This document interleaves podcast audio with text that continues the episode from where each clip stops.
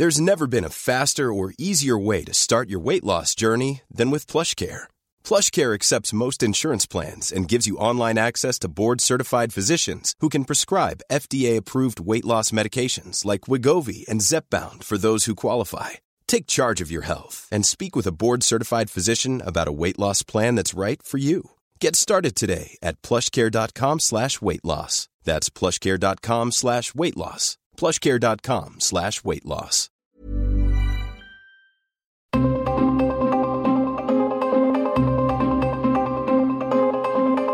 El Heraldo Radio presenta Zona de Noticias con Manuel Zamacona. Zona de Noticias, el epicentro de la información.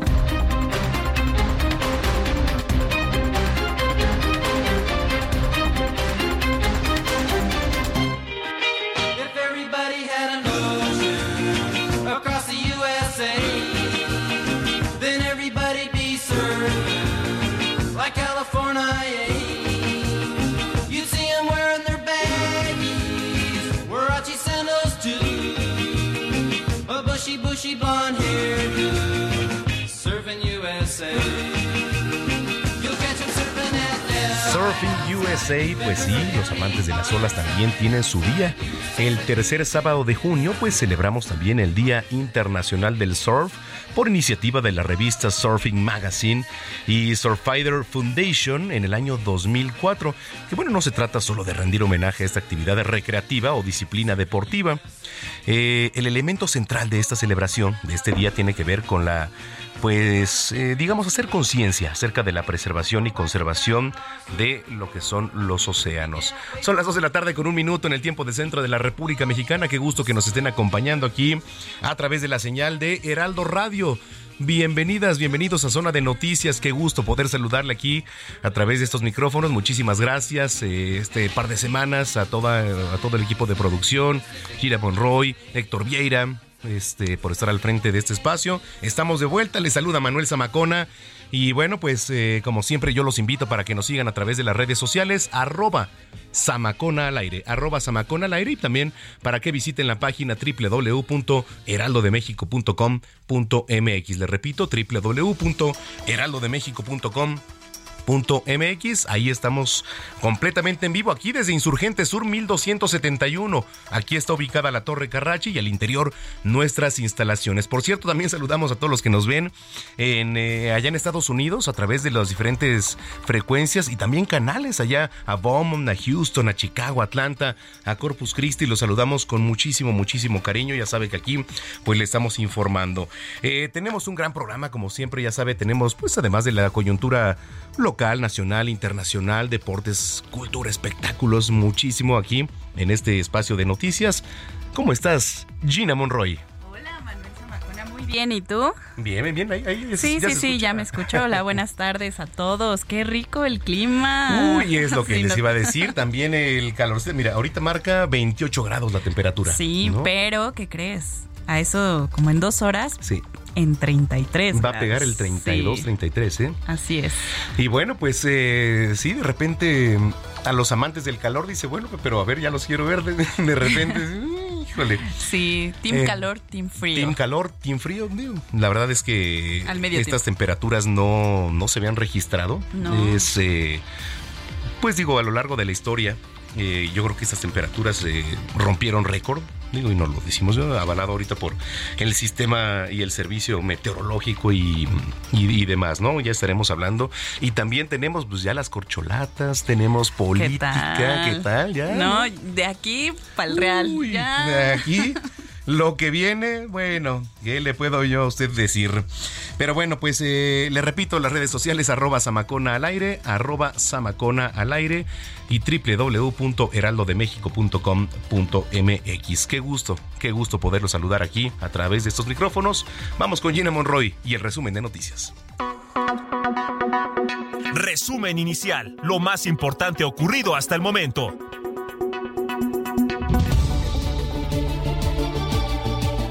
Morena arrancó esta semana con el registro de sus corcholatas rumbo a las elecciones presidenciales de 2024. El miércoles pasado, Marcelo Ebrard presentó su registro. Ayer, el exgobernador de Chiapas, Manuel Velasco Coello, se registró como aspirante, así como Ricardo Monreal, quien fue líder de Morena en el Senado.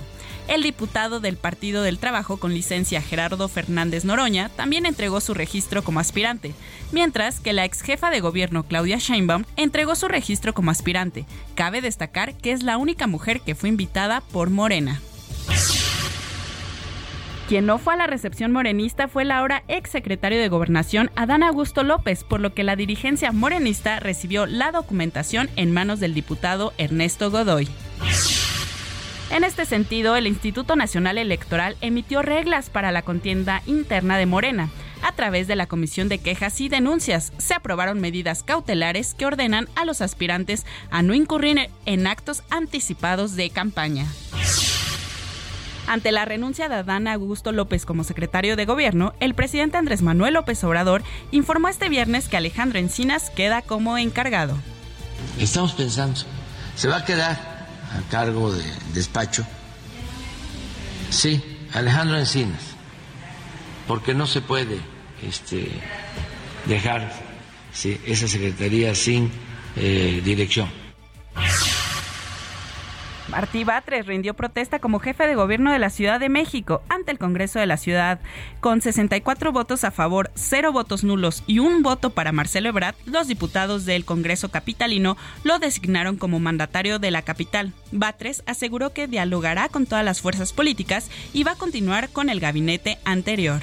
Protesto guardar y hacer guardar la constitución política de los Estados Unidos mexicanos, la constitución política de la Ciudad de México y las leyes que de ellas emanen, así como representar leal y patrióticamente el cargo de jefe de gobierno de la Ciudad de México, mirando en todo por el bien y prosperidad de la Unión y de la Ciudad de México. Y si así no lo hiciere, que el pueblo me lo demande.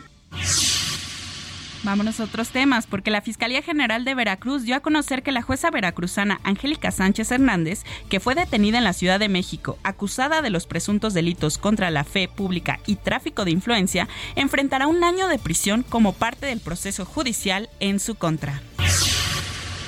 En noticias internacionales, Adam Hodge, portavoz del Consejo de Seguridad Nacional de Estados Unidos, informó que el gobierno de esta, bueno, pues de Estados Unidos ofrecerá apoyo tecnológico a Canadá para hacer frente a los incendios forestales en el país. Al menos 31 niños fallecieron en Perú como consecuencia del dengue y otros 45.900 se han infectado con este virus en el que se considera ya el peor brote de la enfermedad en el país. En noticias deportivas, la Ciudad de México rompió el récord Guinness de la clase masiva de box más grande del mundo en su segunda edición que se realizó en el Zócalo Capitalino, superando la cifra de 14.999 personas registradas el año anterior. Dafne Quintero García y Sebastián García Flores, dupla mixta de arco compuesto, obtuvieron la medalla de plata en la tercera etapa del Serial de Copas del Mundo 2023, celebrada en Medellín, Colombia. Bueno, como ya se lo adelantábamos en este eh, resumen informativo, las 32 entidades del país tendrán temperaturas superiores a los 30 grados. Sin embargo, Coahuila, Nuevo León, Tamaulipas, San Luis Potosí, Michoacán, Guerrero, Veracruz, Tabasco, Campeche y Yucatán podrían superar los 45 grados. Para la Ciudad de México, las autoridades capitalinas van a mantener la alerta naranja por altas temperaturas en ocho alcaldías, en las cuales se alcanzarán los 33 grados entre las 2 y las 19 horas. Nos enlazamos con mi compañero Israel eh, Lorenzana para conocer la vialidad en la Ciudad de México. Buenas tardes, Israel. Muchísimas gracias. Pues ahora tenemos información para nuestros amigos que se desplazan a través del Paseo de la Reforma, esto desde la Avenida de los Insurgentes y hasta el Eje 2 Norte en su tramo Eulalia Guzmán. En términos generales, circulación aceptable. Algunos asentamientos a la altura del Eje 1 Norte en la zona de Aztecas, pero nada para pensar en alternativa. También echamos un vistazo en el circuito Plaza de la Constitución.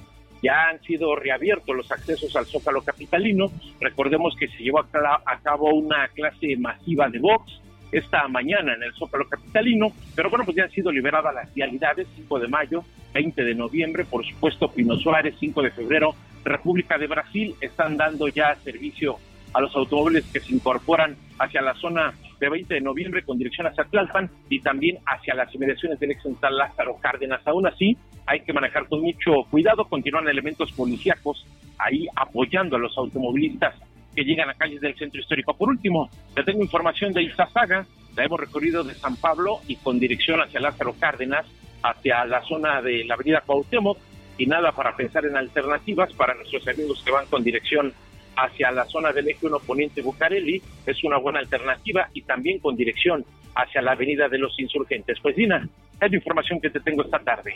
Muchas gracias, Israel. Hasta luego.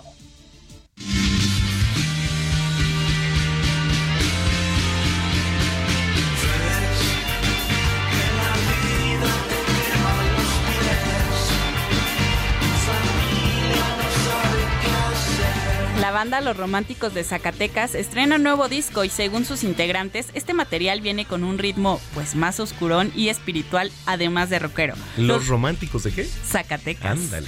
Eh, los músicos presentarán este nuevo material en el que será su primer concierto en el Lunario del Auditorio Nacional de la Ciudad de México el próximo 13 de julio. Ándale, vamos. El lunario es un espacio muy bonito, ¿eh? Yo nunca he entrado, Está pero... prácticamente al lado del auditorio. Sí, sí, pero dicen que está muy acogedor.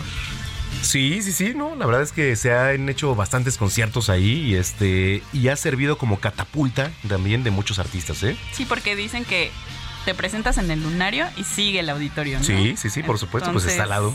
No, bueno, para estas bandas como los románticos de Zacatecas. Sí, gracias Gina. Gracias, Manuel.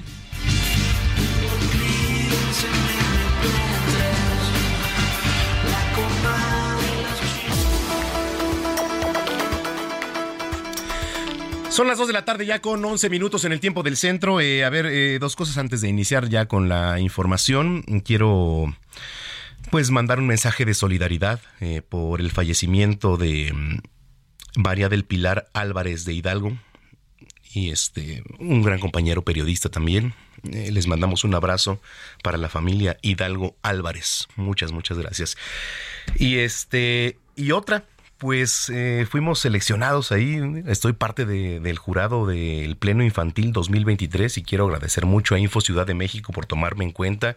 Saludos en especial a mi estimado Raúl Llanos por siempre pues tomarnos en cuenta, ¿no? Para ahí eh, pues aportar la semilla. Que, que tenemos ahí. Muchas, muchas gracias a Info Ciudad de México. Ya les estaremos informando. Y aquí también dando a conocer los ganadores de, los pequeños del concurso del Pleno Infantil 2023, ahí en Info Ciudad de México. Bueno, dos de la tarde ya con 12 minutos. Eh, destaparon ya las corcholatas. Sheinbaum, Adán Augusto, Marcelo Ebrard y los que vienen, ¿no? Se viene pues tiempo, tiempos este informáticamente bastante intensos, pero bueno, fue el registro ya de las corcholatas del partido Morena ya para la candidatura presidencial en 2024. Vamos a dar un resumen y me da mucho gusto saludar en la línea telefónica, además de una gran periodista, una amiga, Sarife Massa, que nos tiene un resumen general de toda la semana. ¿Cómo estás, Sarife? ¿Qué tal, Manuel? Muy buenas tardes. Una semana súper intensa, Sí. políticamente hablando. ¿Y qué te parece si antes eh, de ahondar, porque ya escuchaba yo al principio de, del programa este resumen, eh, sería importante platicar qué es lo que está en juego para 2024? ¿Te, te late que arranquemos por ahí? Arranca. Y es que apenas concluyó el proceso electoral para elegir gobernador en el Estado de México y en el Estado de Coahuila, y automáticamente comenzó la contienda electoral rumbo a las elecciones del próximo 2 de junio de 2024, en donde es importante que la gente sepa qué es lo que se va a elegir, porque son nueve gobernadores de la República, incluida la Ciudad de México, y también se van a renovar las cámaras en el Congreso de la Unión, en donde se elegirán pues los nuevos senadores y también los nuevos diputados, y a la par en 31 estados, Manuel, habrá renovación en los congresos, excepto en el estado de Coahuila. Y es que, por último, hay que destacar que en 25 de los 32 estados habrá nuevos también gobiernos municipales de alcaldías, incluidas las 16 demarcaciones de, la Ciudad de México. Y es que en estas elecciones, Manuel, se calcula más o menos que más de 90 millones de mexicanos salgamos a votar, ya que será precisamente este domingo 2 de junio del 2024 cuando México elija a quién será el nuevo o la nueva presidente de la República. Y esto lo tiene muy presente precisamente el partido de Morena, que el fin pasado, el fin de semana pasado, anunció que será el próximo 6 de septiembre de este mismo año cuando se dé a conocer a la persona seleccionada para contender precisamente quién será su candidato a la presidencia de México.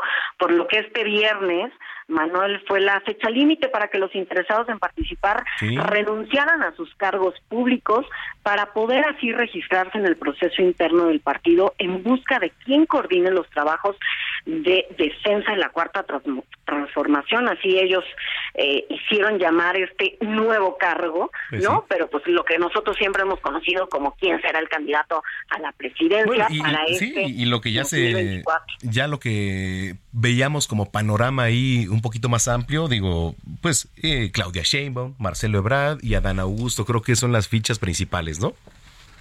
Así es, y precisamente lo acabas de mencionar, el primero en alzar la mano y presentar su renuncia fue el ex canciller Marcelo Ebrard, quien el lunes después de mediodía hizo efectiva su renuncia y comenzó así una serie de entrevistas en varios medios de comunicación, ya lo escuchamos. Él sí, en medios de comunicación piso parejo, ha visitado a todos, nos visitó esta semana ahí precisamente en Heraldo Televisión. Y esto fue seguido por los senadores Ricardo Monreal y Manuel Velasco, así como el diputado federal Gerardo Fernández Noroña, a quienes la comisión permanente concedió este martes la licencia para separarse de sus tareas legislativas a partir del viernes 16 del día de ayer, mismo día en el que se separaron del cargo la jefa de gobierno Claudia Sheinbaum y el exsecretario de Gobernación Adán Augusto López, este último con una renuncia Manuel dirigida al presidente de verdad muy peculiar, muy emotiva. No sé si la leíste, para quien la desea leer, pues está en las redes sociales del tabasqueño, pero sí una renuncia yo creo que fue la más emotiva y para muchos la más honesta y sincera de todas las corcholatas. Sí, de todas, de todas, este, digo, se sabía que de repente ya la contienda pues estaba muy cerca, pero Adán Augusto pues por ahí traía eh, un ángel, ¿no? En la, en la renuncia, digo, así lo tomaron, eh, digo, bastantes medios, ¿no?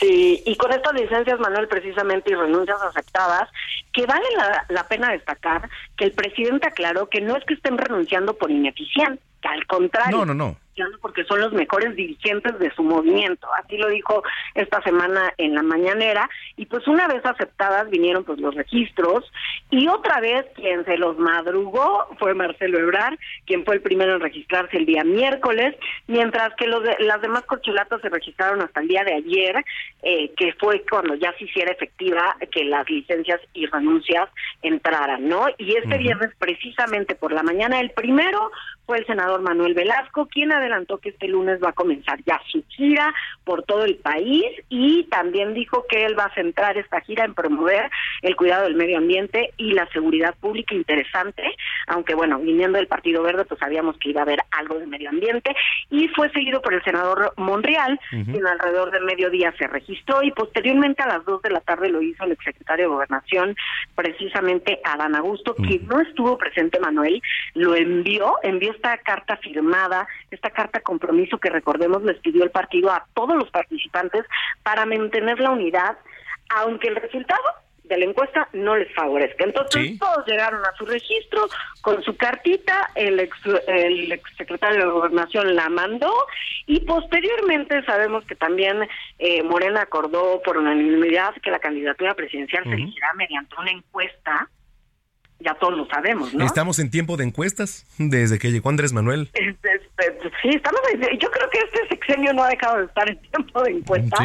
Ya es que todo lo, lo encuestábamos, ¿no? Hasta las a, todo lo que decidió el presidente eh, también en el tema ciudadano, también se encuestó, también se preguntó. Y bueno, si quieres, eh, con más calma, en, en, otra ocasión platicamos un poquito de lo que va a ser esta encuesta y este proceso, pero bueno, va a ser una encuesta que se va a dar a conocer ya el resultado el 6 de septiembre de 2024. O sea, Morena va a tener ya su candidato el 6 de septiembre de 2024, ¿no? Y, y, y pues vamos a saber quién muy adelantado, inclusive ya luego te voy a, contar también porque obviamente el INE ya les dijo, a ver señores, o sea, como les metió freno y como que aquí va.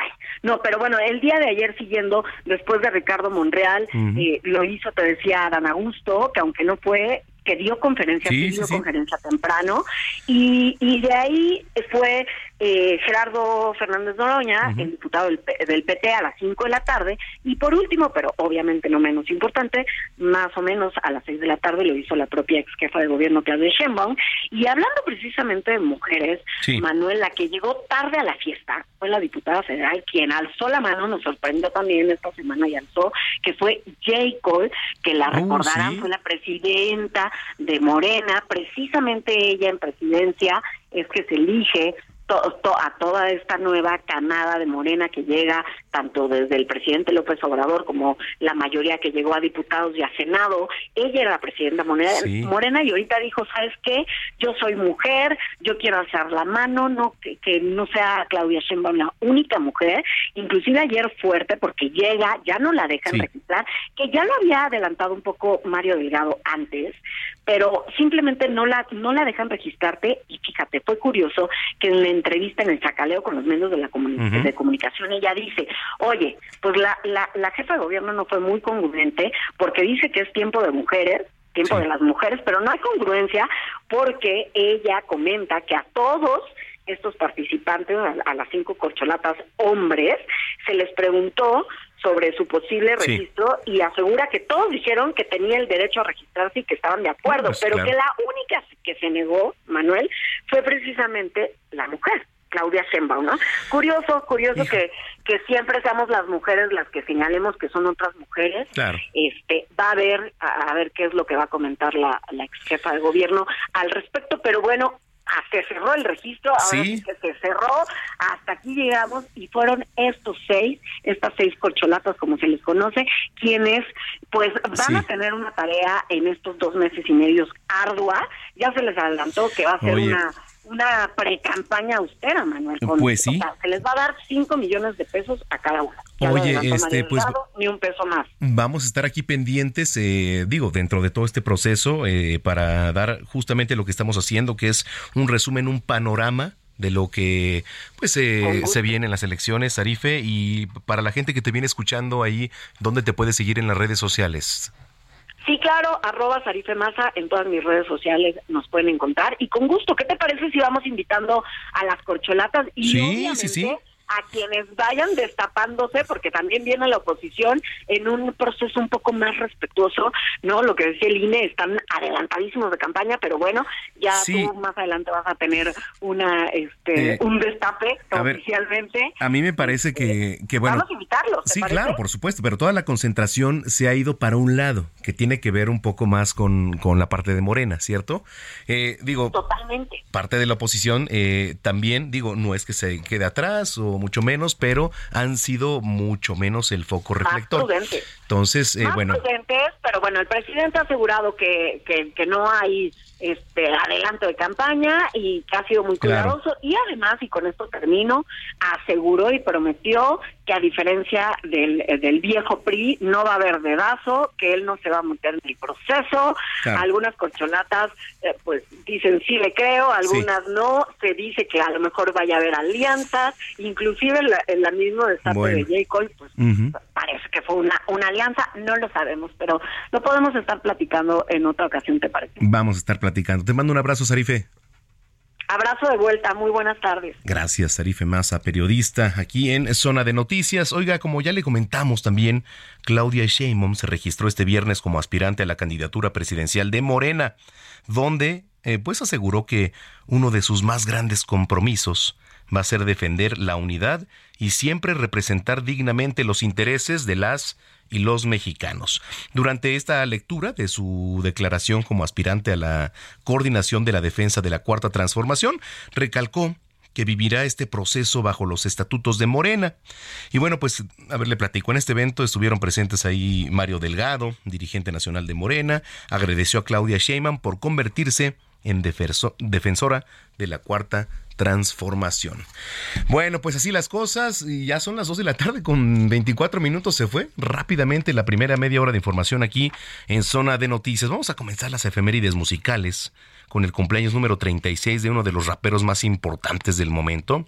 Y vamos a hablar de Kendrick Lamar. Y estamos escuchando United Ingrave.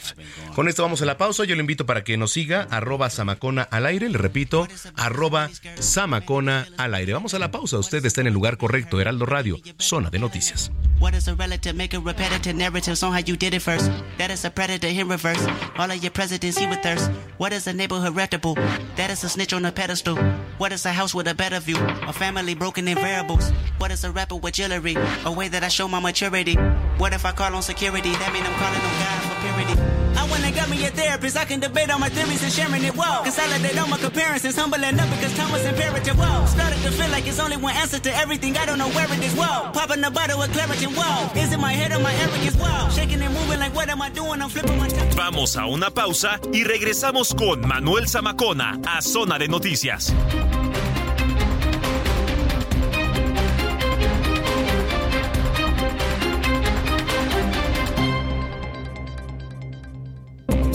Estamos de regreso en Zona de Noticias con Manuel Zamacona por El Heraldo Radio.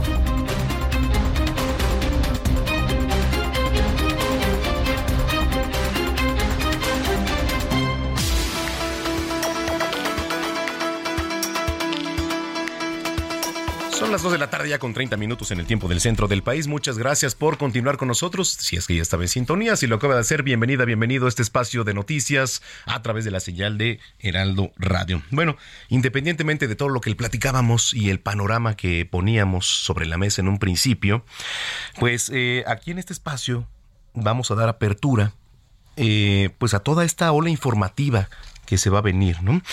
Una de ellas es Xochitl Galvez, ya se destapó también con la intención de ser candidata presidencial, a quien saludo con mucho gusto en la línea telefónica, como siempre. Xochitl, bienvenida, ¿cómo estás? Manuel, qué gusto saludarte a ti y a todo tu auditorio de este sábado, que sigue el calor a todo lo que da, caray. Bueno, sí, pero eh, bueno, de, y platicábamos al inicio de este espacio, ¿no? Creo que ha sido histórico esta también oleada y parte del cambio climático, ¿no? A ver, es que es algo que nadie quiere creer, todo el mundo desestima, todo el mundo cree que no pasa nada, pero es una realidad. O sea, lo que vamos a vivir en el futuro en materia de sequías, por lo tanto escasez de alimentos, en materia de escasez de agua, o sea, vamos hacia el colapso con el tema del agua. O sea, necesitamos dejar esta adicción a los combustibles fósiles. Por eso México había empezado a impulsar las energías renovables y, y, pues el presidente actual decidió cancelar prácticamente ese proyecto y volverle a apostar al combustóleo. Y eso es lo que está matando al planeta. O sea, el planeta ya no puede disipar tanto dióxido de carbono. Por eso las energías renovables del viento, del sol, del agua, de la marea, del mar, de la basura inclusive, son alternativa. Pero sí necesitamos un gobierno distinto que entienda lo que le está pasando al mundo y no lo minimice. Oye, bueno, y por ahí entrando, este, bueno, pues has evaluado también ya, como dice seriamente, estas posibilidades de ser candidata a la presidencia. Manuel, mira, la verdad es que desde hace seis meses traigo una, pues, columnas, comentarios, amigos, personas, y creo que esto se da un poco ante el desánimo que sienten que la oposición no tiene candidatos realmente competitivos. Yo tengo un enorme respeto por Santiago, fuimos compañeros del gabinete, eh, por Lili, ¿no? Eh, eh, y bueno, muchos de ellos, de la Madrid, y Beatriz y Claudia Ruiz. y yo digo, hoy por hoy sí soy la mejor candidata para la ciudad de la oposición en el sentido que soy la mejor evaluada. Eso no hay duda, Manuel. Sí.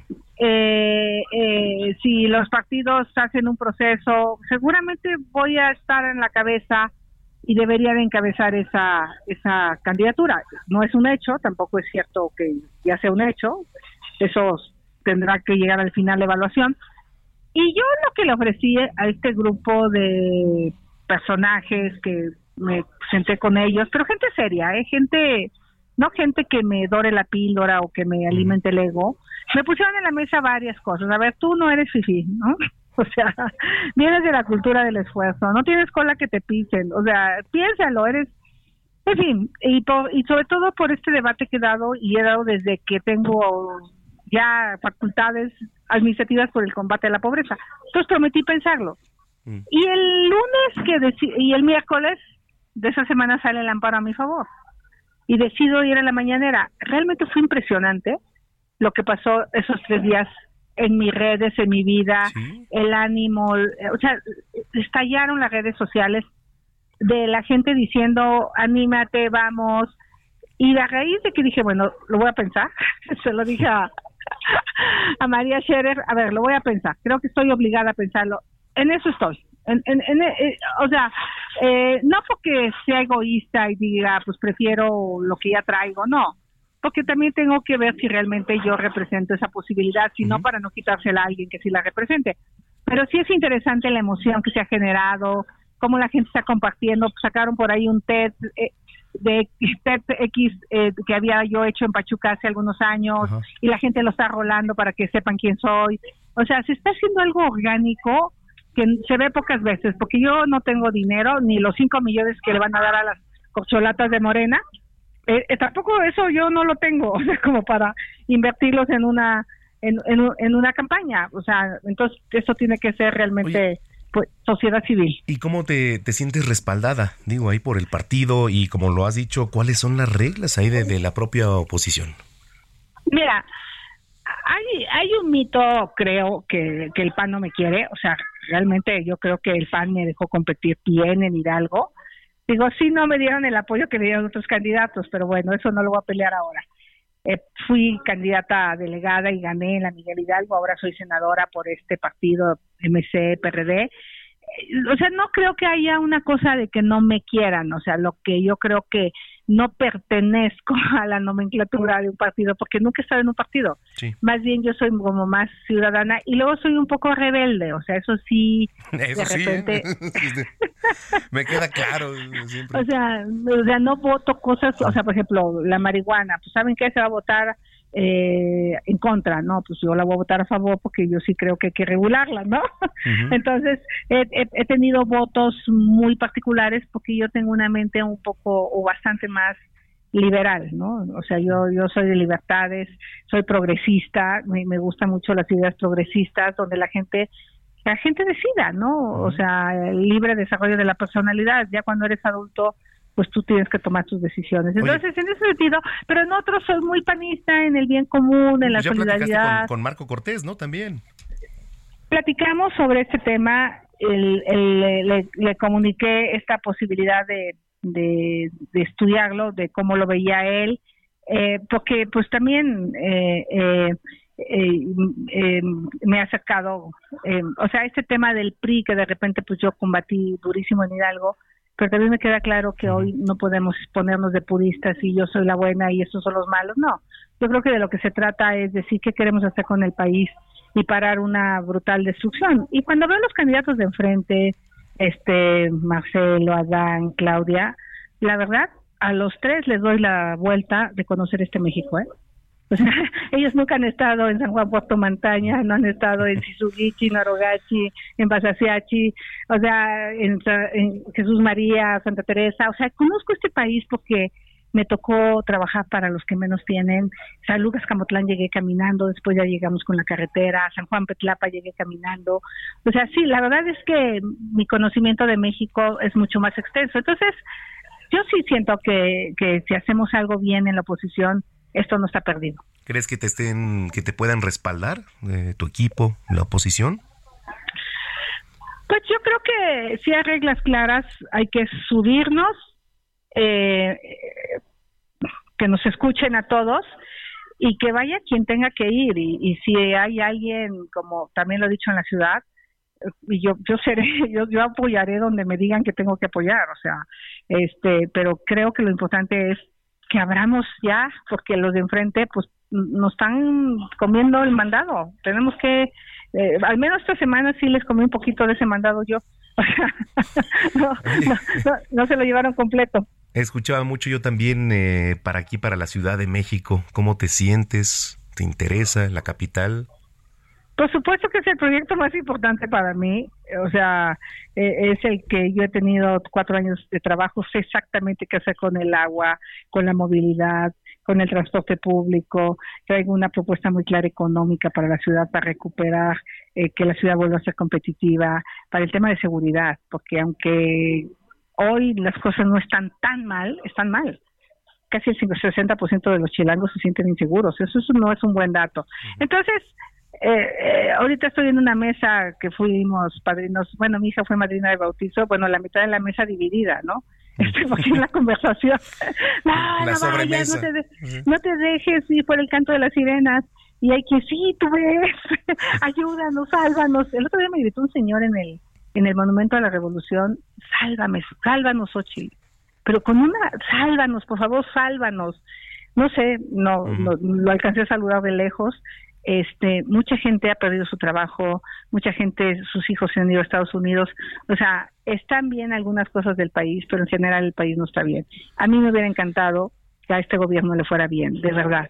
Me hubiera encantado que se redujera realmente la pobreza, que hubiera empleo, me hubiera encantado que, que, no le apostáramos a los combustibles fósiles, que Dos Bocas estuviera funcionando hace un año, como dijeron, ¿no?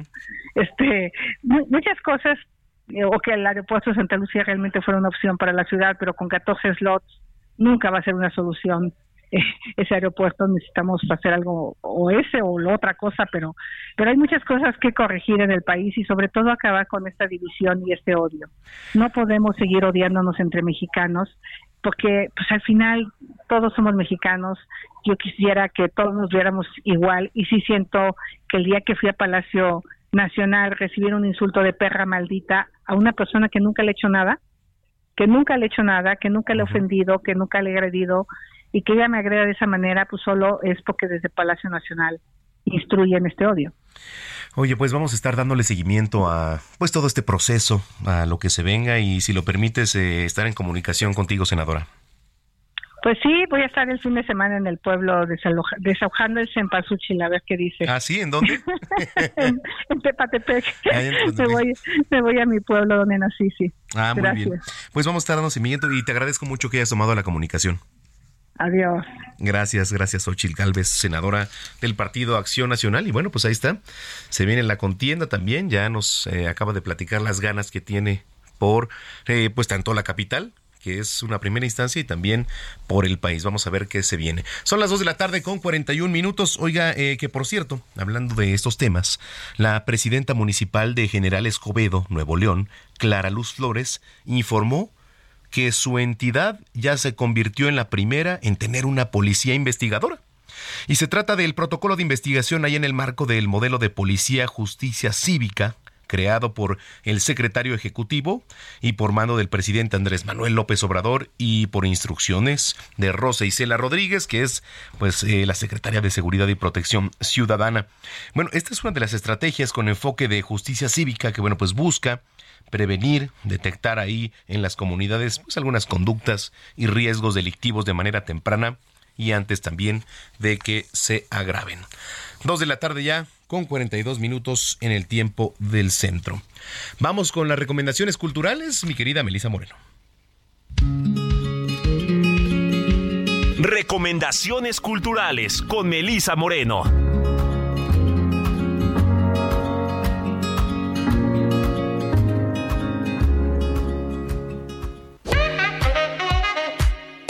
Bienvenidos a la Agenda Cultural del Heraldo de México. Yo soy Melisa Moreno y esta es nuestra selección para Zona de Noticias. Todo comenzó con un tatuaje y se convirtió en la pesadilla de Emma y Samuel, dos jóvenes que un día llegan a un estudio Tlatelolco. Lo que parecía una simple decisión estética se convertirá en una trampa mortal cuando conocen al hombre que los marca con su perversión. El tatuaje invisible es trepidante y visceral, que te perderá por las calles de una ciudad donde el crimen y la impunidad son el pan de cada día. Una novela que te hará reflexionar sobre las cicatrices que deja la violencia en nuestra sociedad y en cada uno de nosotros. Esta es una historia de marca y tatuajes, de locura y muerte, llena de momentos intensos y cinematográficos, que demuestra que el destino nos puede estar esperando a la vuelta de la esquina. El tatuaje invisible de Eric de Kerpel es editado por Suma. Hablar del lago de los cisnes es hablar del ballet mismo, tutús, zapatillas y puntas. Es la primera referencia que propios y extraños tienen de la danza clásica y probablemente el ballet más representado en el mundo. En esta ocasión, el Ballet de la Ciudad de México lo presenta como su nueva producción Bailame un cuento, Lago de los Cisnes. Desde siempre, el acercar a nuevos públicos a las artes escénicas, en especial a la danza, ha sido un objetivo primordial para el Ballet de la Ciudad de México. La instancia está convencida que de esta primera experiencia como espectador pueden surgir amantes de este arte.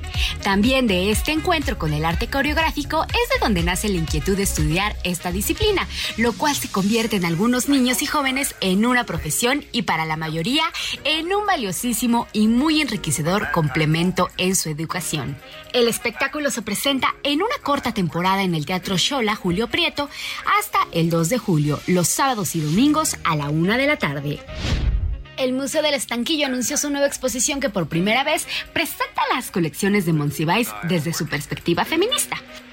La muestra explora las representaciones sociales de las mujeres de acuerdo con los estereotipos de género asignados socialmente, así como las resistencias e identidades que ellas mismas se han dado, a través de obras en diversos formatos, de una pluralidad del artista y autores de diferentes géneros.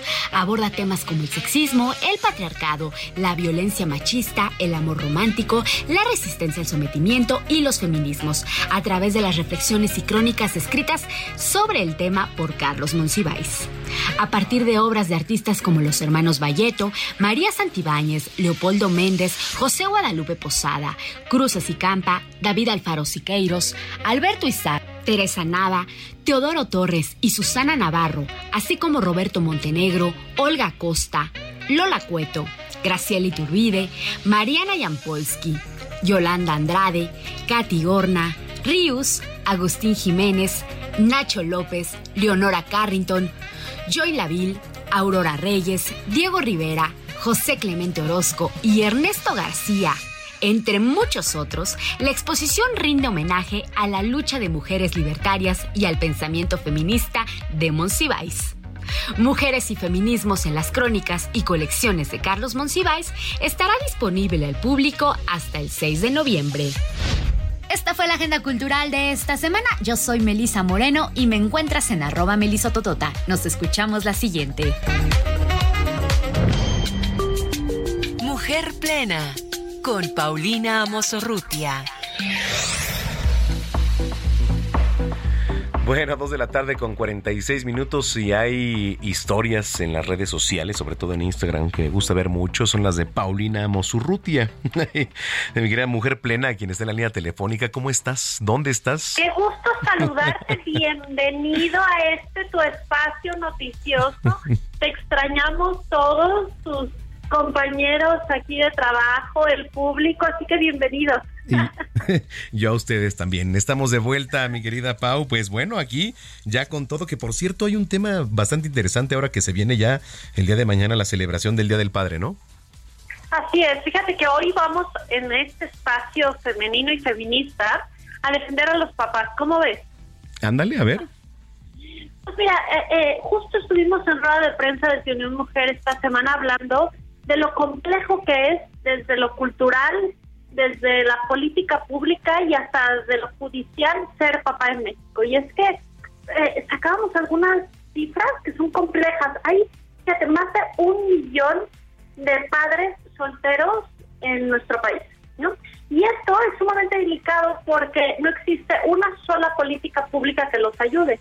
Y tomemos en cuenta que están en la dicotomía de cuidar a los niños y de mantener el hogar. Entonces, eh, eh, la paternidad en México es, es un trabajo invisible para el gobierno y para las políticas públicas. Tomemos en cuenta que aproximadamente en los países de la OCDE se les dan ocho semanas a ocho meses de, de vacaciones por paternidad y en México hasta hace poco eran cinco días, ¿no? Entonces, desgraciadamente ante la ley es muy complejo ser padre y luego culturalmente también, eh, porque un padre que es activo en sus labores ya se le dice mandilón, mantenido. Es decir, desgraciadamente no dejamos que los padres ejerzan su paternidad y luego la verdad las mamás, y mira que yo soy mamá de cuatro, no dejamos que los hombres hagan las cosas. no, no, no, tú no sabes, déjame hacerlo. o nos parece chistoso hacer este comentario de, ay, es que él es mi, mi, mi otro hijo, y bueno, no sabe ni dónde están las cosas. Les hemos dado un papel de minoría de edad en la casa y es prioritario, primero, honrar la labor de muchísimos padres en México, porque desgraciadamente hoy la paternidad y los hombres están un poco desdeñados en, en nuestra sociedad y tantos padres que sacan adelante a su familia, que, que honran este papel, y luego pensar en que nos hace falta mucha cultura para educar a los hombres y a las mujeres, no por género en caso. Es decir, esto de que mi chica levántate para atender a los hombres o viceversa, que el hombre pareciera que le estamos poniendo más carga, pero el hecho de que el hombre sepa hacer las labores, va a tener una participación activa en la casa que permita que sea papá y que los niños lo conozcan a profundidad y que se sienta cómodo en casa. Es, es un tema importante y relevante entender el Día del Padre porque los que tratan de hacerlo tienen presión cultural y tampoco la política pública les ayuda, ¿no crees? Bueno, pues las propias legislaciones, ¿no? Hablando de temas legales, eh, siempre el hombre, bueno, o el padre eh, las lleva de perder, ¿eh? Siempre. Sí, definitivamente, a ver, eh, la ley es de cultura y viceversa. Y es que desgraciadamente antes, pues el machismo exacerbado y otras tantas cosas en el país han hecho que los hombres no se sientan cómodos trabajando en casa y que nosotros los eduquemos así. También ha sido mucho parte de la educación que damos las mujeres y que creemos que que cuidar de un hombre es no permitirle hacer nada en el hogar, ¿no? y, y, y, y, entendemos también que a veces muchos hombres tienen mucha más carga laboral que las mujeres afuera de casa, pero yo creo que sería un tema de dialogar sensata y maduramente qué labores tenemos fuera, qué labores tenemos dentro y hacerlo como equipo y valorar a todos estos padres que a pesar de la cultura, del típico comentario de la suegra de mi hijito, ¿tú qué haces cambiando el pañal? Le entran, así que hoy toca valorar a los hombres y a los que no, pues permitirles tener este papel porque platicaba con un con un hombre que decía, es que a mí nunca me enseñaron a ser tierno, ¿no? O a, o a involucrarme. Exigimos mucho, enseñamos poco. Entonces, valoremos a los que ya saben hacerlo y permitámosles con mucha amabilidad y empatía a los hombres entrar en el mundo de, de más allá de las labores del hogar, de la formación de, de pequeñas almas que son una extensión de nosotros y que necesitan tanto de papá como de mamá. Sí, totalmente, totalmente de acuerdo. Oye, este, pues como siempre me dio mucho gusto platicar contigo, Paul, la gente que te viene escuchando, ¿en dónde te puedes seguir en las redes sociales que están, que por cierto, pues está siempre bien activa? Paulina Mosurruti en todas las redes sociales y ahora en Unión Mujer que estaremos, eh, hemos estado sacando toda esta semana y sacaremos la siguiente, mucha información acerca de paternidad, nosotros le decimos no responsable, sino corresponsable, ¿no? La idea es que el hombre pueda ser autónomo dentro de casa, la mujer fuera de casa y puedan hacer equipo tanto dentro como fuera para tener sociedades más de paz y seguridad y de confianza. La realidad es que la violencia que se ha generado en los últimos años en nuestro país no es culpa del hombre, es culpa de la falta de valores y de trabajo en equipo dentro y fuera del hogar. Claro. Oye, te mando un abrazo y qué gusto poder platicar contigo. este Igualmente, Marcelita, y mañana festejar a los papás, por favor, que, que yo no veo las plazas llenas buscando los regalos de último momento y a las mamás sí, no se vale. Los papás también le entran con, el hombro como saben, pueden y aprendieron desde su cultura, así que hay que valorarlos y chiquearlos desde hoy. Muy bien. Oye, te mando un abrazo, gracias y estamos en contacto. Gracias y gracias a todo el público que nos escucha. Gracias, Paulina Mosurrutia, aquí en Zona de Noticias, 2 de la tarde ya con 52 minutos. Teatro y más con Berch Skerli.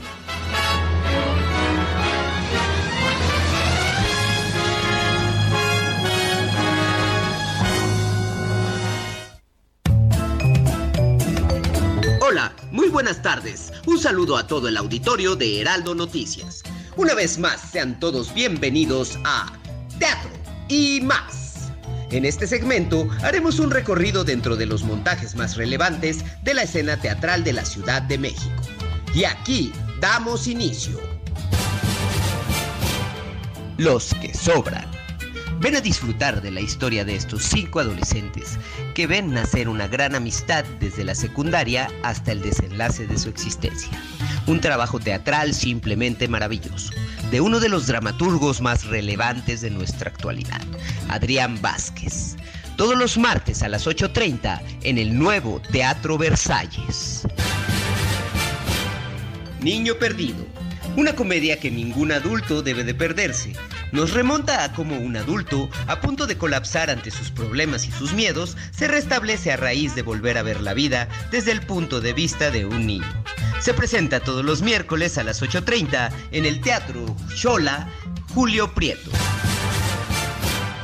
Twisted Broadway, el espectáculo de cabaret masculino más icónico de Broadway en México. No te puedes perder esta maravillosa experiencia llena de virilidad y testosterona, con una recopilación de los números musicales más emblemáticos del Teatro Universal. Todos los viernes a las 8 y a las 10 de la noche y los sábados a las 7 y a las 9 en el nuevo Teatro Silvia Pinal. Esto fue Teatro y más. Yo soy Birch Scarly. Sígueme en mis redes sociales, arroba Birch Scarly y en Facebook como Birch Scarly Villuendas. Hasta la próxima.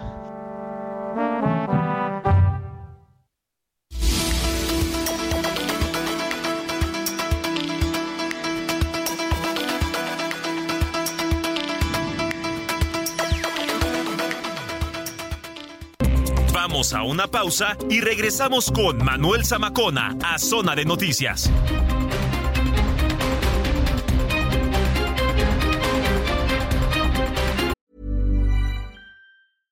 How would you like to look five years younger? In a clinical study, people that had volume added with Juvederm Voluma XC in the cheeks perceived themselves as looking five years younger at six months after treatment. Look younger, feel like you. Add volume for lift and contour in the cheeks with Juvederm Voluma XC. Reverse signs of aging by adding volume to smooth laugh lines with Juvederm Volure XC. For important safety information and to find a licensed specialist, visit juvederm.com. That's J U V E D E R M.com. Not for people with severe allergic reactions, allergies to lidocaine, or the proteins used in Juvederm. Common side effects include injection site redness, swelling, pain, tenderness, firmness, lumps, bumps, bruising, discoloration, or itching. There's a risk of unintentional injection into a blood vessel, which can cause vision abnormalities, blindness, stroke, temporary scabs, or scarring. Talk to a licensed specialist to find out if it's right for you.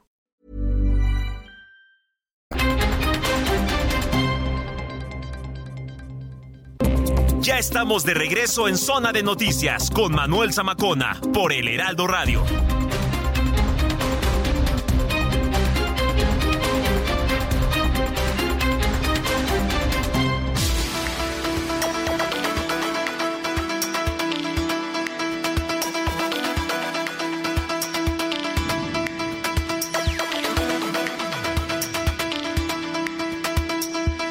Son las 3 de la tarde, punto ya tiempo del centro de la República Mexicana. Señoras y señores, qué gusto que nos estén acompañando aquí a través de la señal de Heraldo Radio. Si ya estaba en sintonía, muchísimas gracias. Si usted lo acaba de hacer, sea bienvenida, bienvenido a este espacio de noticias, que es la mejor revista del fin de semana. Aquí está usted en el lugar correcto. Eh, en Heraldo Radio, 29 grados y por subir, Héctor Vieira, ¿cómo estás? ¿Qué tal Manuel amigos? Muy buenas tardes, efectivamente, y pues esta oleada de calor, la tercera, eh, que está afectando por lo menos a 23 estados del país y la verdad es que parece que lejos de ceder está incrementándose la temperatura, como bien lo dices Manuel. De hecho, el día de ayer, allá en la ciudad de Pachuca, donde tienen su casa todos ustedes, ¿Cuándo estábamos- vamos, ¿cuándo vamos este, de acá, Alex, Artur? unos pastes. ¿Cuándo, ¿Cuándo vamos? Pues hay que ponerle fecha a unos pastes, unos asados de Donabel y hay mucho que visitar por allá. Estábamos a 29 grados. Sí. A comparación de otros días, como bien lo dice su nombre, la Bella Irosa, ese airecito característico de la ciudad de alguna manera lo hacía llevadero, lo, ha- Sí. lo hacía tolerable. Ayer no hubo tanto aire por allá y sí estaba, pero con ganas. Un poquito más de ya ocho personas fallecidas. por De hecho, ya tenemos actualización, ya son nueve. Ya son nueve, sí. Uno más en. Tamaulipas, en Reynosa. Fíjate. Y pues a tener cuidado, tomar mucha agua, sobre todo como bien lo dicen los especialistas, eh, no bebidas azucaradas, no bebidas energéticas, porque eso de momento hace o da la sensación de que nos quita la sed. Pero, Pero son realidad azucaradas, finalmente. Son azucar- azucaradas y por el contrario. es eh, mayor la sed que te va a dar un rato después. Bloqueador muy importante, la hidratación, no estar mucho tiempo al sol aún con bloqueador. Y mira, ¿quién lo iba a decir, Manuel? Que antes decíamos el bloqueador, el bronceador es para la playa y ahora ya es prácticamente un artículo de uso diario. Bueno, y, y aunque no, ¿eh? o sea, Digo, la verdad es que el bloqueador se tiene que utilizar, ¿no? Para protegernos la piel y evitar así también muchas enfermedades cutáneas. Cutáneas, exactamente. Este, pues sí. De 50 para arriba. Sí, efectivamente, 50 de fotoprotección 50. Bueno, allá en Guadalajara ayer me mandaron una captura de pantalla, andaban como a 34, 35 grados. En Mexicali, bueno, ya sabes que son climas extremos, por allá en, Sonora también, es desierto. Eh, un calor que quema no digo a diferencia del sur, por ejemplo, si te vas allá a Yucatán, que es húmedo. Húmedo. Allá en, Mexicali, eso es pues seco, pegándole a los 50 grados. Prácticamente es una zona desértica toda esa parte norte del país. ¿Te gusta el frío o el calor, Rector Yo prefiero frío. Frío, sí. Días nublados. Digo, a mí me gusta mucho el calor, pero ahora sí ya, abusaron. Sí, hasta cierto punto también. sí, sí, sí. Decían los comerciales de las bebidas, nada con exceso, todo con medida ni tanto que queme al santo, ni tanto que no lo alumbre, pero sí muy muy extremo este calor y pues se viene una cuarta oleada, como lo dicen los especialistas, que de hecho más adelantito vamos a platicar con un especialista de la UNAM, por supuesto. Bueno, pues muchas gracias. Oiga, yo le invito para que nos sigan ahí en redes sociales, arroba Samacona al aire, le repito, arroba Samacona al aire, también para que visite nuestra página www.heraldodemexico.com.mx. Son las 3 de la tarde ya con 4 minutos, aquí está Héctor Vieira con el resumen de noticias. El resumen de las tres con Héctor Vieira.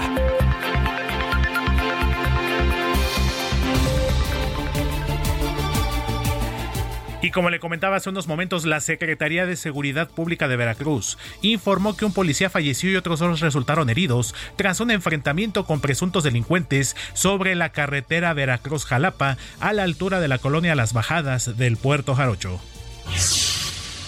y el número de fallecidos a causa de la tercera ola de calor que afecta a 23 estados del país se elevó a 9 este sábado, luego de que la Secretaría de Salud de Tamaulipas anunció el fallecimiento de un hombre de 61 años, esto en el Hospital de Alta Especialidad de la ciudad de Reynosa.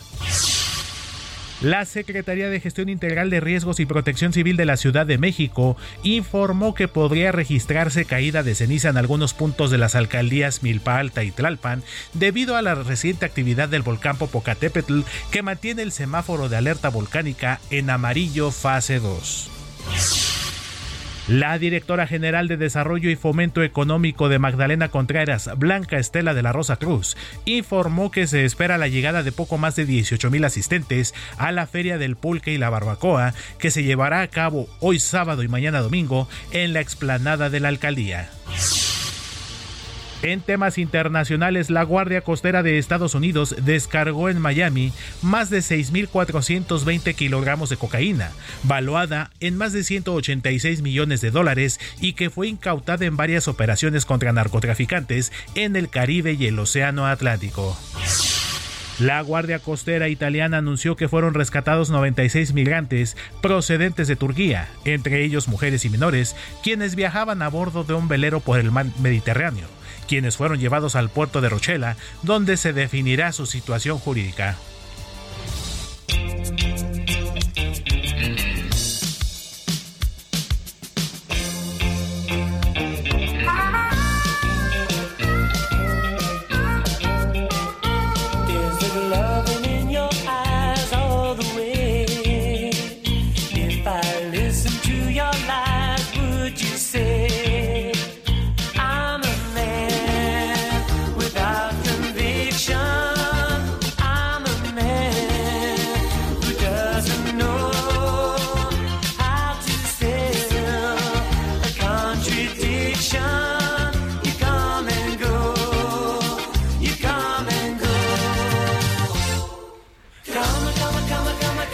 Ahora estamos escuchando una de las canciones icónicas de la década de los 80.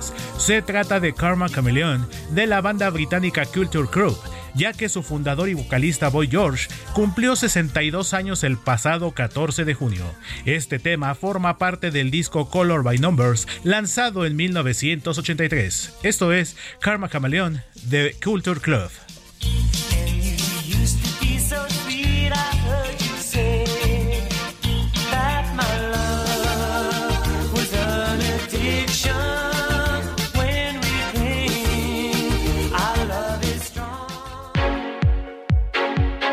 Gastrolab, pasión por la cocina, con Paulina Abascal.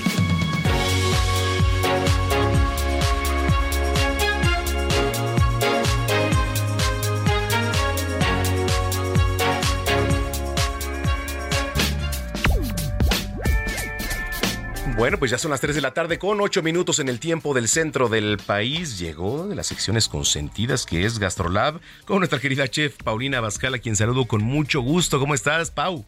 Hola Manuel, ¿cómo te fue en tus vacaciones? Muy bien, bueno, pues ya aquí de vuelta y este con el gusto de saludarte, ¿eh? Igualmente, Manuel, me da mucho gusto que ya estés de regreso y hoy tenemos una receta maravillosa para estos calores. Ándale. ¿Estás Oye, listo? sí, sí, sí, sí, estamos listos porque está bárbaro el calor. Mira, vamos a hacer unos snacks que te sirven para desayunar, para media mañana, para la tarde, para lo que de verdad lo que quieras, porque son muy refrescantes y sobre todo te quitan el calor y están muy saludables. Ok, pues tengo aquí listo ya el recetario y la pluma. Mira, vas a comprar medio litro de yogur griego, De yogur griego, ajá. le vas a agregar tres cucharadas de miel de abeja, Ajá. una pizca de canela ujú, y una cucharada de vainilla.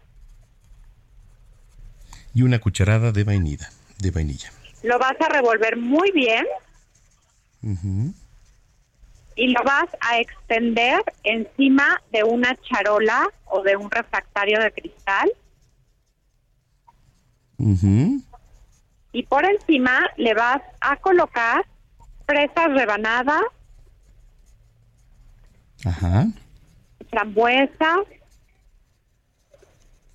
le puedes poner un poco de granola, le puedes poner frutos secos, lo que tú quieras, que puede ser pistaches, nueces, almendras, lo que tengan a la mano o en casa. Ok, Y lo vas a meter a congelar. ok. Al día siguiente lo vas a despegar de la charola, ayudándote de un poquito de agua de, de tu fregadero. O sea, nada más voltear la charola, le pasas un poquito el agua y se va a despegar. Y lo vas a cortar en trozos del tamaño que tú quieras.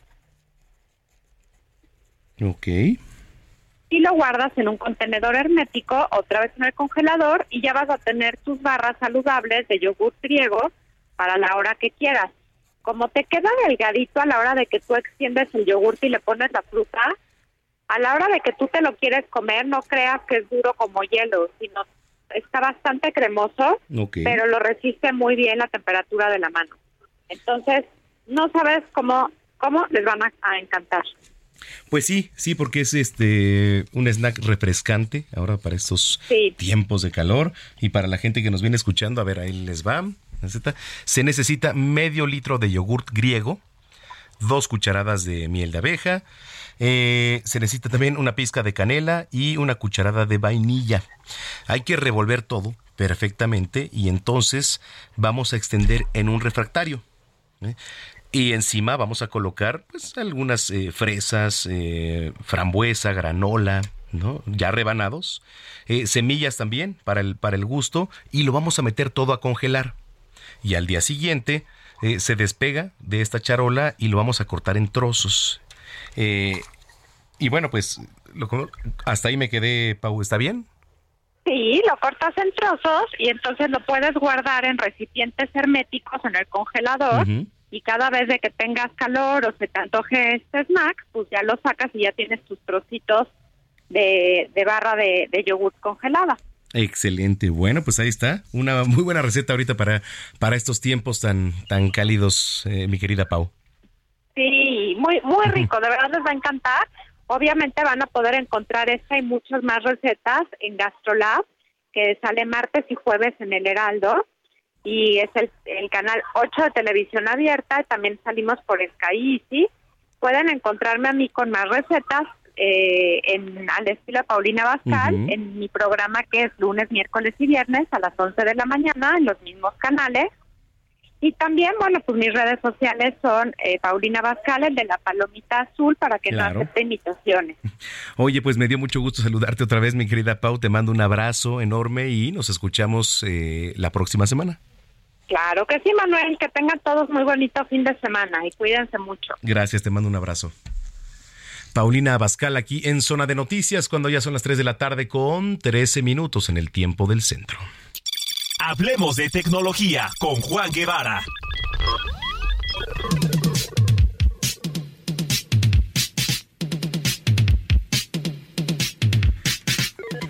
Ahora en la semana se volvió tendencia un video del ovni allá, o bueno, más bien un, digamos, alien, ¿no? Allá en, en Las Vegas, pero cómo buscar inteligencia extraterrestre también desde su hogar. Y me da mucho gusto saludar eh, aquí a Juan Guevara, como siempre, allá en la ciudad espacial. ¿Cómo estás, mi querido Juan? Mi queridísimo señor Zamacona. Oye, ya era tiempo de que regresaras a trabajar, ¿eh? sí, ya, ya, ya fue mucho, ¿no? O sea, ¿quién como tú que se avienta un mes de vacaciones? Oye, o sea. ¿No? sí. Pero bueno, fíjate que, fíjate que, eh, por cierto, escucho que en la Ciudad de México se les está este, derritiendo todo, ¿no? Como que está el calor en su apogeo. Están aquí a 29 grados y se mueren de calor. Ahorita ya prácticamente pegándole los 30 grados aquí en, la ciudad. No, bueno, 30 grados es, es otoño en Houston. Aquí estamos a 42 grados, saludos.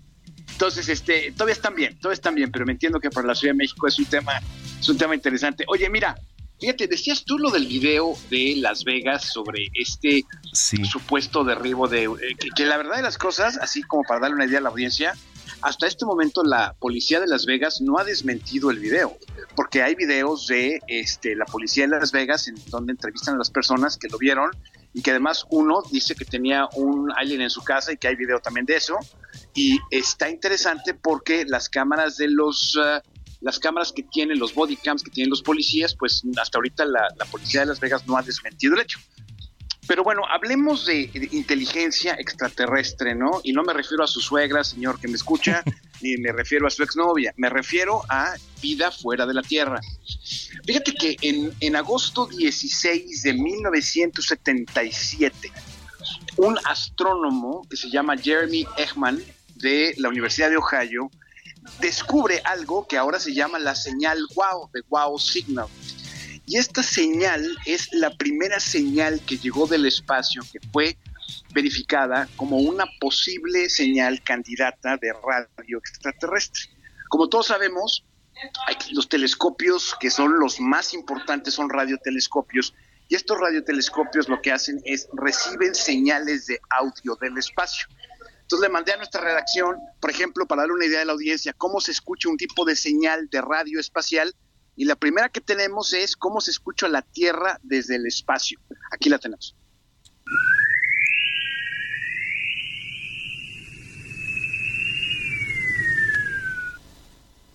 Sí, sí, fue, eso que... fue, como un efecto del chapulín colorado, ¿no? Algo así. Sí, sí, sí. No, eso, no es, eso no es un chiflido, sino realmente es la forma en la que la Tierra se escucha desde el espacio. Esta señal fue grabada por el Voyager hace tiempo y bueno, así eh, con toda la interferencia que mandamos al espacio, pues así se escucha la Tierra el espacio. Ahora, aquí les traigo, por ejemplo, cómo se escuchan las estrellas, la interferencia, el radio de las estrellas. Aquí lo tenemos.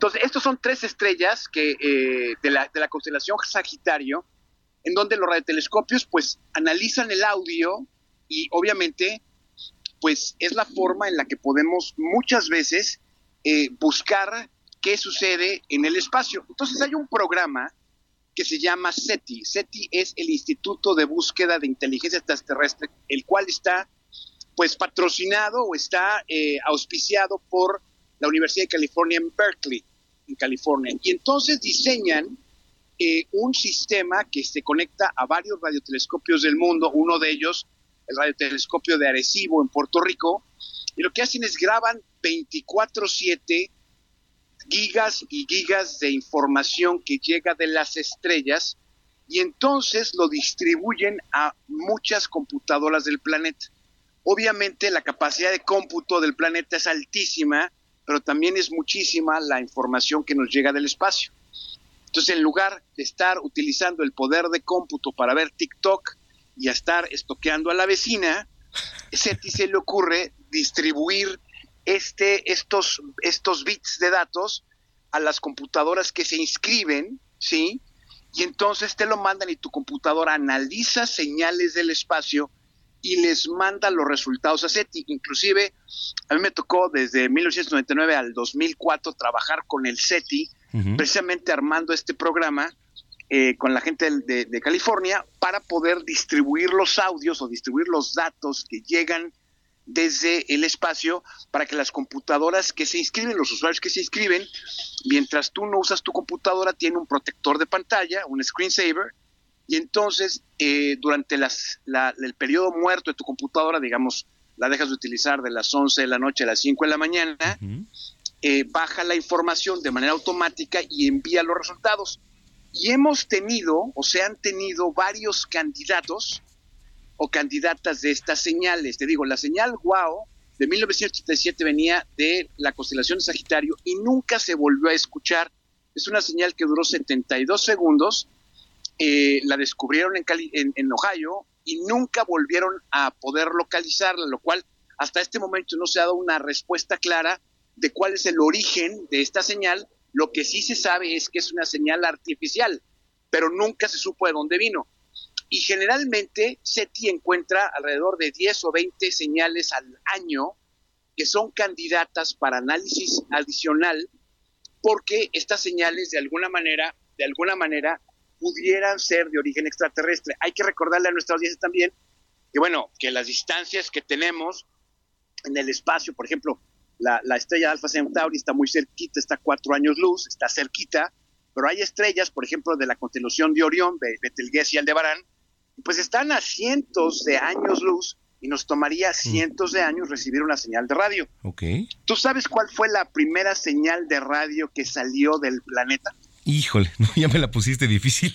¿Cómo, mi querido Samacona? Si tú te dedicas ahí a enseñarle los estudiantes. La primera señal de radio fue una señal de televisión, de hecho, y fueron los eh, Juegos Olímpicos en donde Hitler declaró que la nueva era de los Juegos Olímpicos iniciaba en 1969.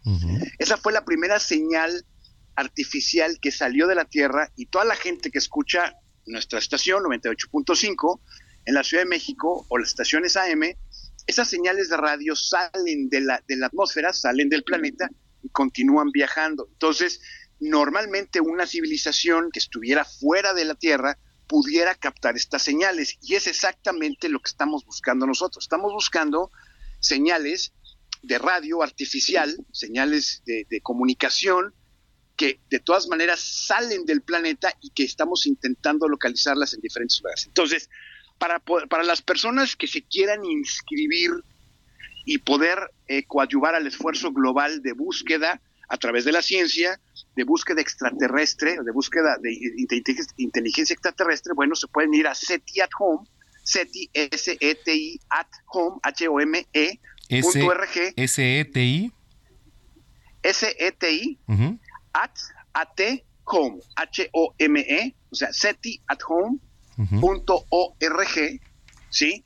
Y entonces pueden inscribirse ahí, les pueden mandar datos. Hay veces en que el programa se vuelve, se, se va a hibernación, es decir, tienen muchos datos afuera y están esperando que lleguen más datos de la gente que está colaborando a nivel global. Pero es un esfuerzo muy interesante, que hay muchas universidades que están colaborando y si usted quiere buscar inteligencia extraterrestre fuera de la Tierra, y no me refiero a su peores nada, este es un programa que le puede funcionar. ¿Tú tienes alguna inteligencia extraterrestre con la cual quieras comunicarte, mi querido Samacón? Eh, no, bueno, pues este, digo, hasta ahorita no, en un futuro no lo sé, no lo sé, seguramente sí. Pero bueno, pues estamos a gusto con lo que tenemos, pero no sabemos qué nos depara en el futuro, ¿no? ¿Tú alguna, ¿Tú alguna vez has visto un ovni, algo así raro, o no te ha tocado? Este, no, no, no, la verdad es que nunca, nunca. Bueno, fíjate que las dos veces que me ha tocado a mí ver algo que no he podido explicar, la primera fue en Casitas, Veracruz. Veracruz es un punto en México en donde existe muchísima actividad que no se puede explicar. Esa fue una vez. Y luego hubo un apagón en agosto de 1996, en donde no sé si tú te acuerdas, tú estás muy chavo, pero no sé si tú te acuerdas que medio México se apagó. Así como ahorita. sí, exactamente, hubo hubo avistamientos interesantes. El tema es que eh, este, este sistema SETI at Home es, un, es una forma de buscar vida extraterrestre a través de la ciencia y pues bueno, ojalá que la audiencia pues tenga a bien inscribirse para poder colaborar a nivel global para buscar aquella inteligencia extraterrestre que más confianza le dé. Bueno, oye, la gente que te viene escuchando, qué interesante lo que nos cuentas, Juan. ¿Dónde te siguen redes sociales? Cuéntanos todo. A ver, te cuento que nos pueden seguir en Juan Guevara TV, se lo repito, Juan Guevara TV, y mándenme sus preguntas y sus comentarios usando el hashtag tu tecnología para irselos contestando aquí en Zona Noticias. Y si usted quiere, usted quiere, eh, pues eh, conocer a Samacón en persona, mándeme también un tweet y pues ahí organizamos una cenita. Bueno, eso me parece perfecto, ya quedamos, estimado Juan.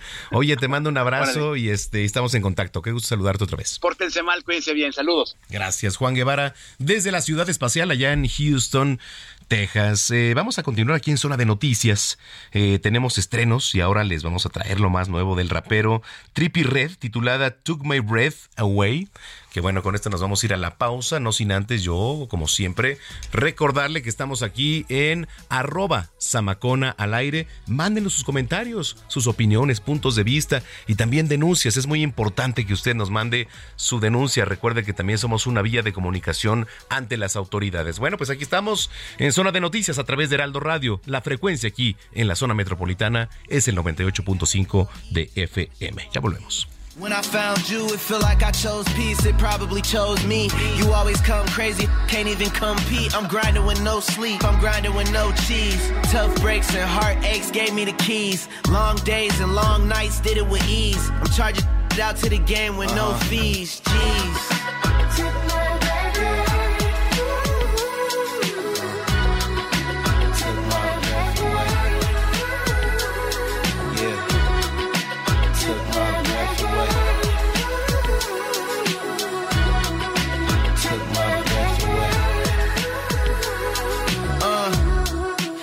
Promoters look at me differently now. Get tax, me probably paying me triple it now.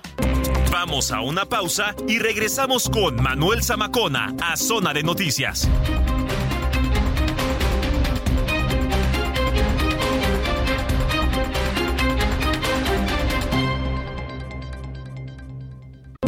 Ya estamos de regreso en Zona de Noticias con Manuel Zamacona por el Heraldo Radio.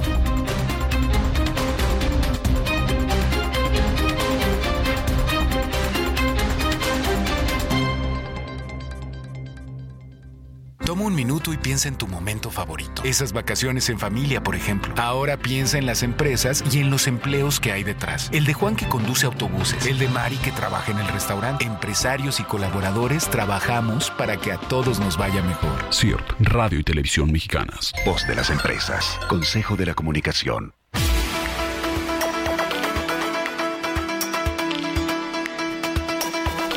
Bueno, pues ya son las 3 de la tarde con 30 minutos, 31 ya en el tiempo del centro del país. Eh, pues nuestro país, y como se lo platicábamos desde un inicio, usted lo sabe, pasa por una dura ola de calor que mantiene temperaturas altas en máximos históricos a lo largo de la, pues, de la mayor parte de, nuestro país, ¿no? Y entonces la Comisión Nacional del Agua está indicando que, por ejemplo, estados como Campeche, Coahuila, Guerrero, Michoacán, eh, Nuevo León, San Luis Potosí, Sinaloa, Sonora, Tabasco, Tamaulipas, Veracruz y Yucatán podrían alcanzar más de 45 grados a lo largo del día. Digo, sobre todo estos estados. Aquí en la capital y en Tlaxcala, por ejemplo, eh, pueden ser, y ahorita mire, bueno, el celular aquí me marca 29 grados, creo que estamos ya por pegarle a los 30. Eh, de 30 a 35, eh, también en el Estado de México, y este, bueno, quizá por ahí en, algunas zonas 40 grados, ¿no? Durante la tarde de hoy sábado. Y bueno, pues también se, se, emitieron diversas alertas a la población para protegerse del sol y evitar golpes de calor. Es muy importante que usted se hidrate de la manera que quiera, pero hidrátese usted. ¿no? Sobre todo la recomendación pues es eh, con sueros, con mucha agua, para que no le vaya a dar una, un golpe de calor, ¿no? Eh, que bueno, pues es una de las principales recomendaciones de las autoridades, mantenerse bien hidratado en todo momento. Algunos ciudadanos pues lo hacen con agua, otros con suero, otros con refresco, que no es lo recomendable por, los, pues, por el azúcar, cervezas, y el consumo de cervezas y cierto tipo de líquidos ha aumentado. E incluso si usted va a las tiendas de conveniencia, o llámese donde vaya usted a la esquina, eh, a la tienda, están escaseando ahora los hielos. Usted llega y es complicado ahora conseguir los, los hielos.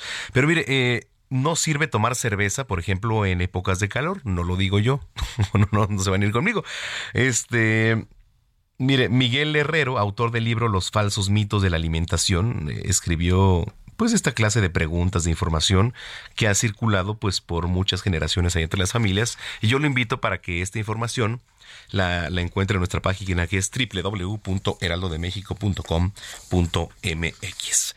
Pero bueno, pues hablando de estos temas, de las altas temperaturas, eh, ¿Qué se debe hacer? ¿A qué se debe todo eso? Y tengo en la línea telefónica al doctor Benjamín Martínez López, investigador titular del Instituto de Ciencias de la Atmósfera y Cambio Climático de la UNAM. Doctor, qué gusto, buenas tardes. Buenas tardes, buenas calurosas tardes, diríamos, ¿no? Exactamente, buenas y calurosas tardes, doctor.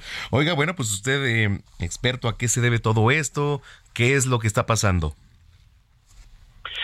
Pues mire, eh, son dos cuestiones que se suman eh, de manera que contribuyen los dos a incrementar la temperatura. Uno es el ya consabido calentamiento del planeta eh, y otro es precisamente estas altas temperaturas que están relacionadas con una zona de alta presión que está precisamente ubicada en el centro de nuestro país y que sirve como una especie de, escudo contra esas lluvias tan tan anheladas, ¿no? Para que nos refresquen un poquito. Y precisamente esta cuestión tan rara para el mes de junio, mediados de junio, ya en la segunda quincena iniciando, eh, está muy relacionada con, unas altas temperaturas en el agua del mar, en la parte del Pacífico ecuatorial eh, oriental, es decir, cargado hacia las costas de Perú y de, y de Ecuador. Entonces estas aguas tan, tan calientes eh, contribuyen a unas cuestiones que se llaman celdas convectivas, el aire se eleva en latitudes cercanas al Ecuador y en algún lado más al norte va a bajar y precisamente baja formando estas zonas de alta presión, ¿no? Sería más o menos eh, la explicación de lo que está pasando. Correcto. Eh, todo lo que ocurre con el cambio climático, ¿cómo influye, doctor? Pues mire, eh, realmente que yo le pudiera decir así con certeza eh, si hay alguna relación, porque como le comenté, aquí una cosa es que se está calentando el planeta y cada vez vamos a tener temperaturas más altas en general, ¿no? Eh, y otra cosa es el, fenómeno del niño, ¿no? Realmente es una controversia eh, actual que no se ha resuelto qué le va a pasar al fenómeno del niño y la niña, que sería la parte, la contraparte fría, es si el planeta se sigue calentando. Porque todo este, este, fenómeno depende de un contraste de temperaturas que existe en el Pacífico, en la parte occidental, cargado a Australia e Indonesia, tenemos temperaturas muy altas que pueden llegar e incluso pasar de los 30 grados, y del lado de América las temperaturas son más bajas, o sea, son del orden de 22 grados, 23, etcétera, andan en ese rango, y ese contraste térmico es como de unos 8 grados, 7 grados algunas veces. Entonces, cuando hay un niño, ese contraste entre las dos zonas se hace más pequeño, porque del lado, digamos, de América se levanta la temperatura, y cuando hay niña, se hace se acentúa más porque disminuye la temperatura del lado de América y prácticamente del lado de Indonesia permanece sin cambios. Entonces, una herramienta que se usa mucho para decir qué podría pasar, estos modelos de circulación general, y la gran mayoría de esos modelos eh, muestra que ese contraste térmico bajo el calentamiento del planeta va a disminuir, pero la realidad nos muestra lo contrario en los, digamos, últimos 60 años. Pues sí. Entonces hay una contradicción, porque los modelos dicen una cosa las observaciones nos dicen otra. Entonces eso es un indicativo así, pero gigantesco, de que algo esos modelos no están haciendo bien y se tendrían que revisar muchas cosas, ¿no? Y ese es la, la el problema actual de, de, de poder decir si estos niños se van a hacer cada vez más fuertes o se van a hacer más débiles, incluso van a aparecer más niñas, ¿no?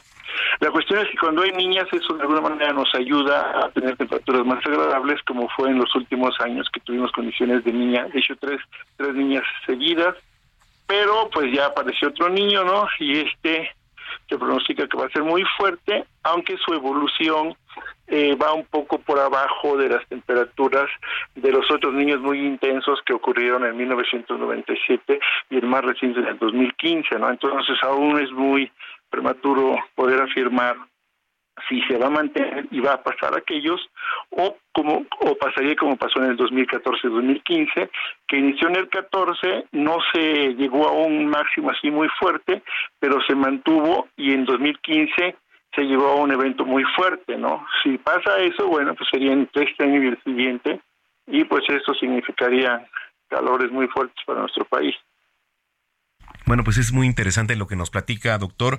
La gente que lo viene escuchando, ¿alguna página, red social donde lo podamos encontrar? Pues miren, en la página del, del Instituto de Ciencias de la Atmósfera ahí hay algunas cuestiones y eh, ahí realmente eh, pues es donde puede uno encontrar cosas eh, de estas, ¿no? O sea, sinceramente yo no tengo ninguna página donde ponga yo cosas. Estoy pensando en, comenzar a hacer algo así para, digamos, tener una información ahí más o menos eh, concreta, ¿no? Y, bien, bien fundamentada en términos lo más sencillo que sea para describir estas cosas, pero por muchas cosas no he tenido tiempo para hacerlo, ¿no? Bueno, pues eh, le agradezco mucho, doctor, que haya tomado la comunicación, siempre interesante y para poner un poquito el panorama aquí, un contexto para que la gente pues se informe y sepa también lo que está pasando. No, le agradezco a usted y un saludo a usted y a todo su gentil auditorio. Buenas tardes. Muchas gracias, doctor Benjamín Martínez López, investigador titular del Instituto de Ciencias de la Atmósfera y Cambio Climático de la Universidad Nacional Autónoma de México. Gracias eh, a quienes nos siguen también en redes sociales, a quienes nos escriben. Saludos, por cierto, a mi amigo Lalitros, que nos viene escuchando, hablando de, de la temperatura. Estimada Lalitros, que nos viene escuchando, te mando un abrazo, mi hermano. Muchas gracias por estar en sintonía y gracias a usted también que nos viene escuchando y escribiendo.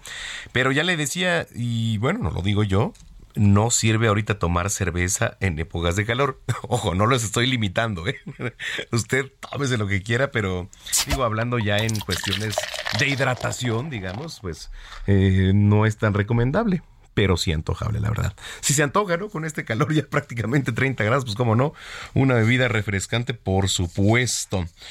Bueno, pues, eh, a ver, eh, le quiero platicar varias cosas. Vamos al primero de los temas. Eh, para fortalecer las policías y garantizar cero impunidad, la Conferencia Nacional de Procuración de Justicia ya aprobó por unanimidad el protocolo de investigación de este modelo nacional de policía y justicia cívica que bueno, pues fue presentado por Clara Luz Flores, titular del Secretariado Ejecutivo del Sistema Nacional de Seguridad Pública. Son las 3 de la tarde con 41 minutos.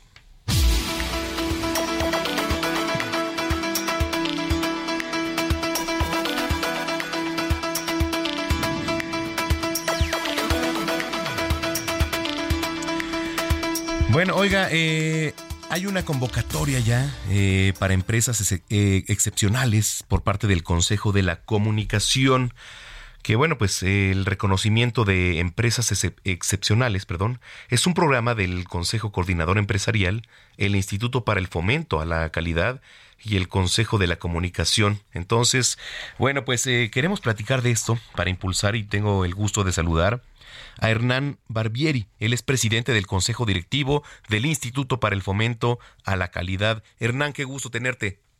Buenas tardes, Manuel. Mucho gusto a mí y buenas tardes a todo tu auditorio.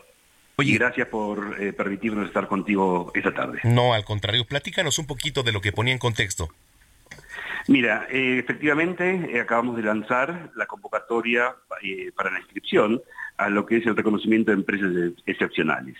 Este reconocimiento que busca es reconocer el talento y el compromiso de las empresas eh, en orientadas a lo que es el valor social de justamente la dimensión social del empresariado en México.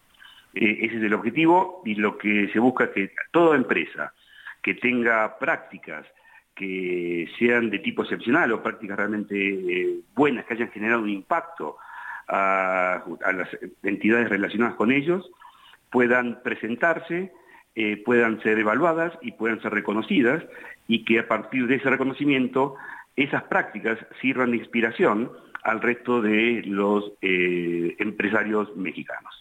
Correcto. ¿Quiénes participan en todo esto? la, verdad, la convocatoria está dirigida a todo tipo de empresas, eh, porque es para empresas tanto privadas como públicas, empresas de, salud, educativas y cualquier tipo de organización de la sociedad civil, tanto pequeñas, medianas como grandes, es decir, para todo tipo de empresas todo tipo de empresas y es importante, ¿no? Porque digo, también es un estímulo para pues todo este gremio empresariado y este eh, eh, en cuanto a reconocimiento, ¿no? Exactamente, mira, la verdad hay muchísimas empresas que han desarrollado prácticas eh, realmente positivas y con un impacto positivo ya sea en su comunidad, en su equipo de trabajo, con sus proveedores, con el medio ambiente. Y por otro lado, hay una gran cantidad de empresarios que tienen justamente como objetivos estos temas y que tal vez dicen, bueno, ¿cómo lo hago? ¿Por dónde empiezo? Y en vez de, como digo yo siempre, en vez de reinventar la rueda, a veces es decir, bueno, tomemos ya las prácticas que alguien ya las haya desarrollado, que hayan sido realmente exitosas y cómo esas prácticas exitosas podemos adoptarlas en nuestro propio entorno. Entonces, realmente la importancia de este reconocimiento es justamente que aquella empresa que tiene eh, alguna de las prácticas realmente buenas, que las pueda compartir, que, pueda participar, para que justamente un tercero lo evalúe. Pues yo puedo decir, sí, eh, yo en yo, yo aparte de estar como presidente del eh, consejo directivo del Instituto para el Fomento de la Calidad, eh, estoy como director de operaciones en Kitsania. Digo, bueno, en Kitsania creemos que tenemos una práctica muy buena, pero ¿quién lo dice? Lo digo yo. Sí, generó impacto en los clientes, generó impacto en los colaboradores, pero qué mejor que un tercero, evaluadores expertos en justamente en el desarrollo organizacional, venga, me evalúe y me diga, sí, te, lo valido, es verdad, e, es una práctica exitosa. Y esa práctica que exitosa pueda ser inspiradora para otros. Pues es muy importante. Eh, la gente que nos viene escuchando, ¿en dónde se puede informar? Y este, digo, para que participe, para, para la gente. Sí, eh, realmente invitamos a que todos participen porque, eh, como te decía, son hay seis categorías.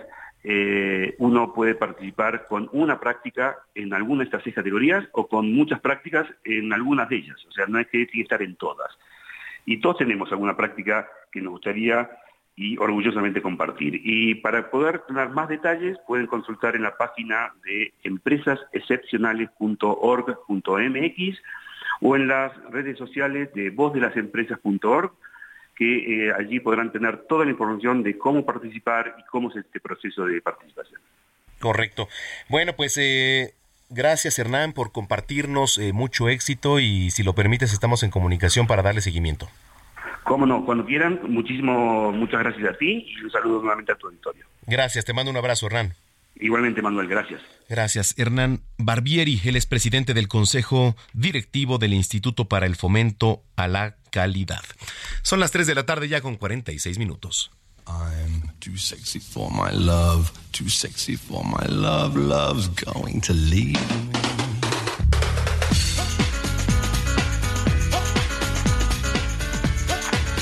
pues vámonos eh, rápidamente ahora sí con eh, sexualidad aquí en Zona de Noticias. A quien saludo con mucho gusto es a mi querida Carolina Roldán. ¿Cómo estás, Caro? Hola, ¿qué tal, mi estimado? Pues contenta de escucharte. Hace mucho que, no me tocaba contigo aquí en el programa. Sí. Pues me presento. Yo soy eh, sexóloga, soy vocera de DKT. y hoy les traigo una noticia. Yo soy Carolina Roldán. Vamos a hablar un poquito, mi estimado, sobre la pastilla anticonceptiva de emergencia porque me parece que es muy importante que esta, esta es una gran solución, sobre todo para embarazos no planificados.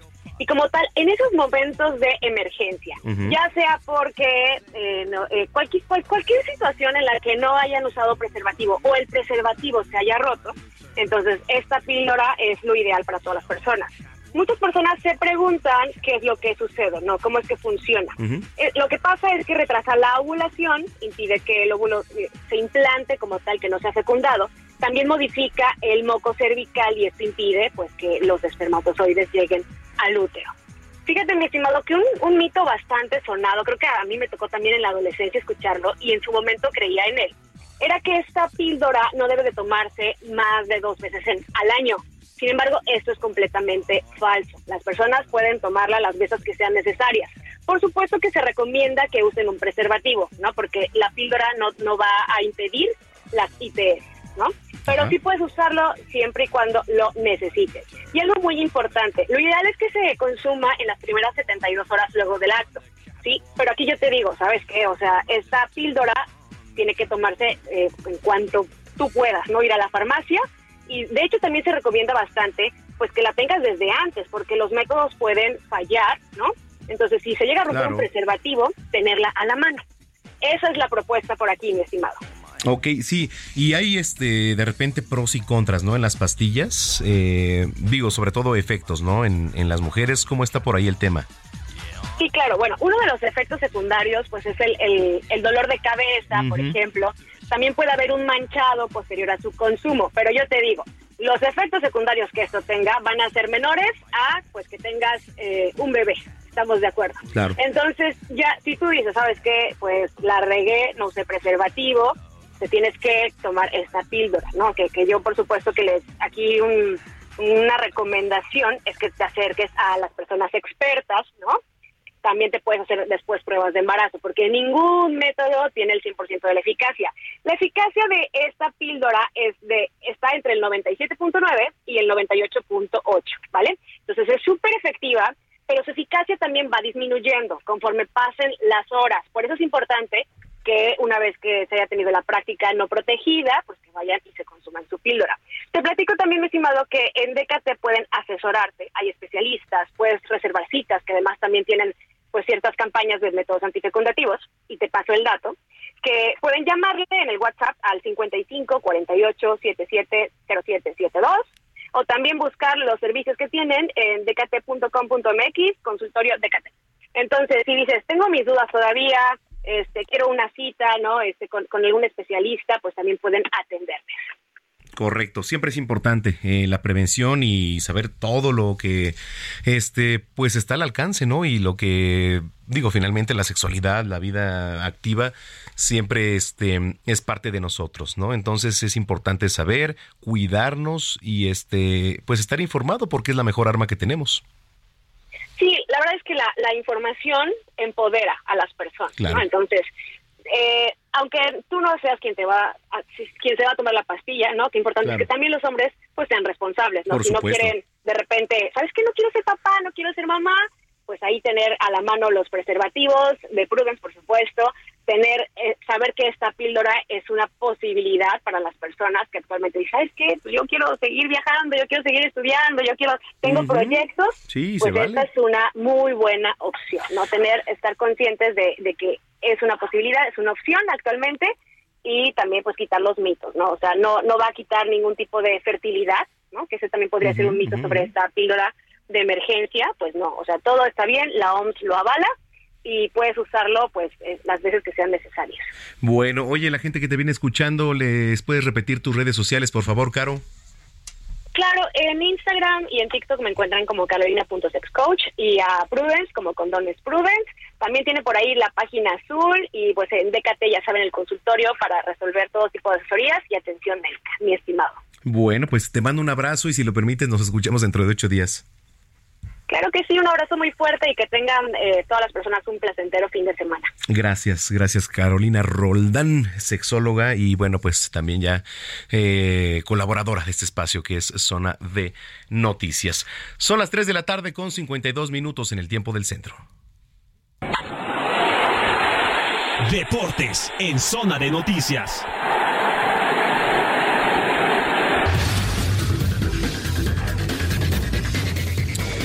Bueno, pues eh, vamos rapidísimo con mi estimado Adrián Caloca. Mister, ¿cómo estás? El mister del montículo, ¿cómo se le extrañaba, caray? Ya. Oh. ¿Todo bien por acá? Acá andamos. Ya, por fin. Eso, me parece bien. Hay, hay una puestita por ahí que cobrar, mister. Sí, sí, sí, sí, lo sé, pero a ver, platícanos en dos minutitos de lo que tenemos que saber de deportes y nadie mejor que tú. Muchísimas gracias. Pues vámonos rapidísimo porque bueno, ya después de todo lo que se habló de la selección mexicana, de la vergüenza que se pasó en las semifinales de la Liga de Naciones contra Estados Unidos, pues recordar que el día de mañana se juega el partido por el tercer lugar contra Panamá y en redes sociales se ha levantado mucho esta situación de que no se debe de apoyar, que para que ahora realmente haya cambios de profundidad, más tomando en cuenta que pues se corrobora la permanencia del técnico Diego Coca, quien apenas hace unos meses pues tomó las riendas de la selección mínimo para la Copa Oro. También en las últimas horas habló de que futbolistas como César Montes y Johan Vázquez estarían por eh, declinar su participación en el siguiente torneo, pero de aquí nadie se baja, ya lo dijeron eh, los directivos en la selección mexicana. Y también hablando de fútbol, pues bueno, ya nada más se ratificó el hecho de que André Jardine, este técnico brasileño que le dio la medalla de oro olímpica a la juvenil selección de Brasil en los Olímpicos, valga la redundancia, de Tokio, pues ahora será el técnico de las Águilas del América de cara a la próxima temporada. Por ahí trae a un auxiliar que acaba de ser campeón con la sub-20 del Palmeiras, uno de los equipos más eh, históricos del fútbol brasileño. Entonces, pues vamos a ver qué es lo que sucede. Y en cuanto a Fórmula 1, porque este fin de semana se reanuda con el Gran Premio de Canadá, pues otras malas noticias para Sergio Checo Pérez, quedó fuera en la primera ronda de clasificación en la Q3, por lo cual el día de mañana arrancará desde la posición número 12. Su, lo que ya no es noticia, su compañero, el actual campeón y líder del campeonato de pilotos, el nacido en Bélgica pero naturalizado neerlandés Max Verstappen, otra pole position para él, entonces bueno, a ver mañana si Checo logra remontar algunos lugares, Sí. mister. Bueno, pues ahí estamos. Rapidísimo, redes sociales, Adrián. Claro que sí, arroba Adrián Caloca, C-A-L-O-C-A, así como suena en Instagram, 24-7, las noticias deportivas ahí. Bueno, te mando un abrazo. Igualmente, un saludo para todos. Y yo a ustedes también. Me dio mucho gusto ya estar de regreso aquí en Zona de Noticias. Soy Manuel Zamacona, arroba Zamacona al aire. Pásela bien, nos escuchamos mañana, 2 de la tarde. Hasta entonces.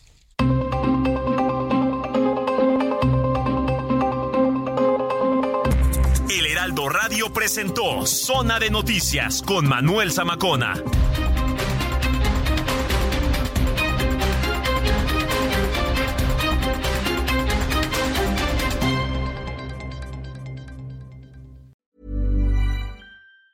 Planning for your next trip? Elevate your travel style with Quince. Quince has all the jet setting essentials you'll want for your next getaway, like European linen, premium luggage options, buttery soft Italian leather bags, and so much more. And it's all priced at 50 to 80% less than similar brands. Plus, Quince only works with factories that use safe and ethical manufacturing practices. Pack your bags with high-quality essentials you'll be wearing for vacations to come with Quince. Go to quince.com slash trip for free shipping and 365-day returns.